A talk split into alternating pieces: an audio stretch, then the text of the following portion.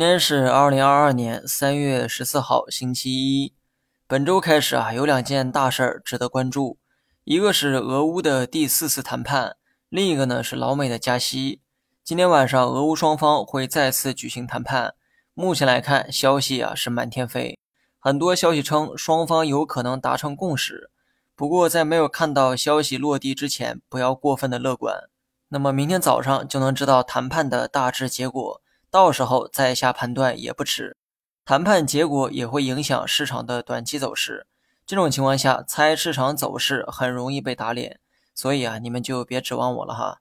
另一件大事儿关乎老美的加息。从乐观的角度来说，市场预期的加息幅度是二十五个基点左右。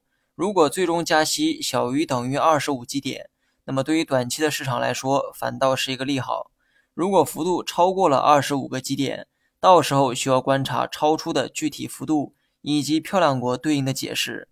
最后再回顾一下盘面，受周五外围大跌的影响，A 股今天也出现了明显的下跌。从技术面去理解，今天这个下跌反映出了大盘对五日线的恐惧。五日线到三一四七是近期震荡的一个区间，目前来看，指数仍保持在区间之内震荡，一次性突破五日线果然很难。前期跌幅越大，后期横盘的可能性就越高，直接反弹向上是小概率事件。不过，我认为今后大概率还是会击穿五日线，因为比起攻克五日线的难度，我更愿意相信三一四七点是领导们的底线。现在唯一不确定的是，直接突破五日线，还是说横盘震荡之后再去突破？目前来看，市场更倾向于后者，这也说明了市场的谨慎。同样呢，也是投资者的谨慎，因为诸多的消息都要面临靴子落地，关键节点展现出的谨慎是可以被理解的。俄乌谈判明天呢就能看到结果，所以不要在这个节骨眼儿猜测短期的涨跌，除非说你有把握猜对谈判的结果。